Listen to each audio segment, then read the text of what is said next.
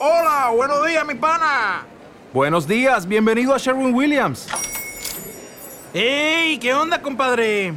¿Qué onda? Ya tengo lista la pintura que ordenaste en el ProPlus app. Con más de 6.000 representantes en nuestras tiendas listos para atenderte en tu idioma y beneficios para contratistas que encontrarás en aliadopro.com. En Sherwin Williams somos el aliado del PRO.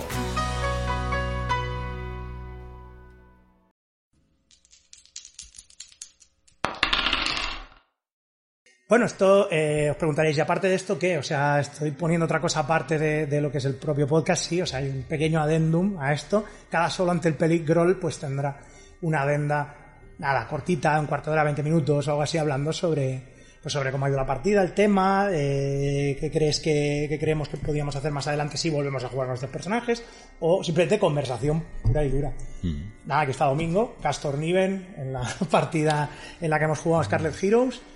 Bueno, ¿qué tal? Bien. bien, bien, bien, bien. Muy bien, muy bien. La verdad es que sí, muy, este... muy dinámico y el rollo. La verdad es que pensaba que iba a ser más eh, medieval fantástico, pero no recordaba que, que esto era muy Asia.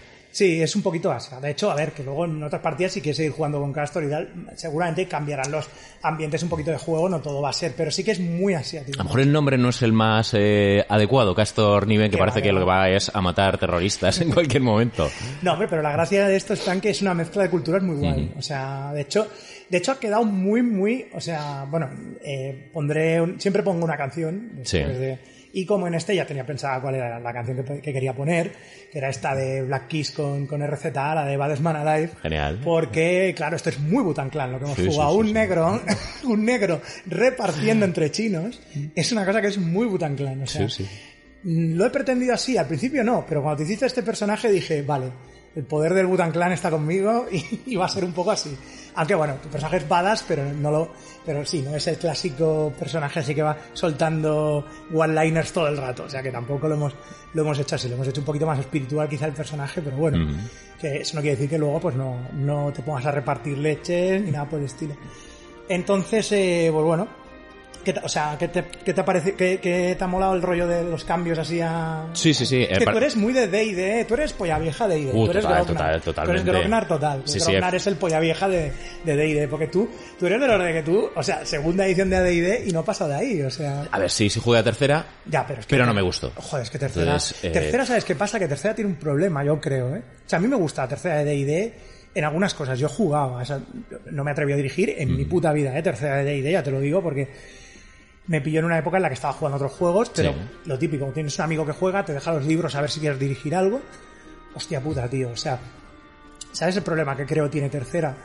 Creo que es una cosa que se le he oído a mucha gente decir y creo que concordamos todo el mundo en lo mismo. Es un juego que tiene demasiados problemas con la planificación a largo plazo. Ajá. Es un juego para que la gente se haga unas pajas de, de prospección futura a 20 niveles. Sí. O sea, del rollo de voy a hacerme este personaje y en nivel tal hago esto y me pillo esta dote porque así luego las, las clases de prestigio yo creo que es una cosa que, sí. que duele un poquito, que de hecho a la, en la quinta las han quitado las clases. Creo, vamos, creo que, que las clases, o las han...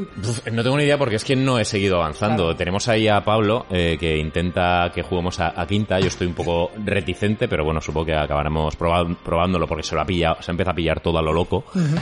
eh, pero, pero, la, yo lo, las veces, pocas veces que he jugado a quinta y tal, o sea, me parece que está bien. Es una, es una edición que, que han querido salirse, obviamente, de las cosas increíblemente dolorosas que le pareció a la gente a la de cuarta. Uh -huh. Que con la cuarta, con el tiempo, yo creo que hay cosas que están guays, la cuarta. Sí. Y de hecho, me, por ejemplo, 13 Age, que es el juego este que salió hace unos años, uh -huh. que es un poco maridaje de cosas de la tercera y la cuarta, sí. pero quitándole todos los elementos crunchy, locos, o sea, que tenga elementos narrativos, pero que luego sea súper táctico, muy rollo mm. RPG de, consola, sí. o sea, el rollo este de ataques especiales y mierdas así. A mí ese rollo no me disgusta, me parece guay. Pero entiendo, entiendo, pero es que para mí yo creo que es, yo también fui de los típicos de ah, la cuarta, no sé qué, pero entiendo que se cierre el círculo, entiendo que si una cosa como el D&D de 1974 acaba influenciando a los juegos sí. videojuegos y salen unas cosas que son todo el tema del MMORPG, los juegos mm, tácticos, sí. eso, de la vuelta va influenciando al propio juego. Sí, se retroalimenta y se coge lo mejor de cada cosa. Claro, pero mmm, bueno, la gente que juega D&D hay de todo, pero sí que el nivel de viejismo es alto. Entonces yo lo entiendo, que, entiendo que también. Y de hecho, la quinta yo creo que está muy para polla viejas. A ver, yo, yo sobre todo la segunda, la hemos seguido jugando a segunda por la sencillez, porque al final es, muy sencillo. Desde el combate no hay muchas... Eh, no hay mucha complicación en lo que de técnicas, de historias que ya en tercera sí que había, que yo me acuerdo de, colegas de, de estudiarse el manual para todos los diferentes la gran hendedura es que no me acuerdo mucho porque hace mucho hace mucho tiempo que no que no las dotes me dan mucho dolor de cabeza ¿eh? pero pero era era complicar el combate de una manera tremenda que hacía que las partidas, cuando empezamos a combatir, que básicamente es la base de D&D, pues hiciera muy intrincado. Y luego, por otra parte, eh, a lo mejor fue mala suerte por los Masters con los que jugamos, pero de decir, qué bien, hay una tabla de habilidades, a convertirse el D&D básicamente en un juego de tira por. Eh, y yo acabé muy cansado del tema del, de que, bien, sí, ahora tenemos unas habilidades, hay que usarlas todas. Entonces se volvió eh, jugar casi a un Chulu o a un Tulu o, a cualquier juego de investigación y de tirada de, habilidades más que a lo que estaba o, utilizamos más el D&D que era como el, bueno, vamos a jugar una cosa para matar, destruir, y sí, tiene su historia, pero sobre todo nos basamos en lo que es un poquito el, el, el desfogue.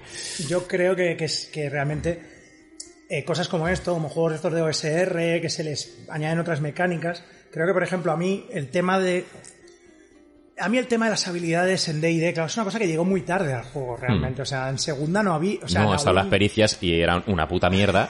Entonces era todo... Tirabas por, básicamente por las habilidades generales, que no, las características que no funcionaban muy bien, porque nunca encontrabas muy bien la que, la que funcionaba con la...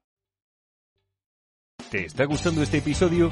Hazte fan desde el botón apoyar del podcast de Nivos. Elige tu aportación y podrás escuchar este y el resto de sus episodios extra. Además, ayudarás a su productor a seguir creando contenido con la misma pasión y dedicación.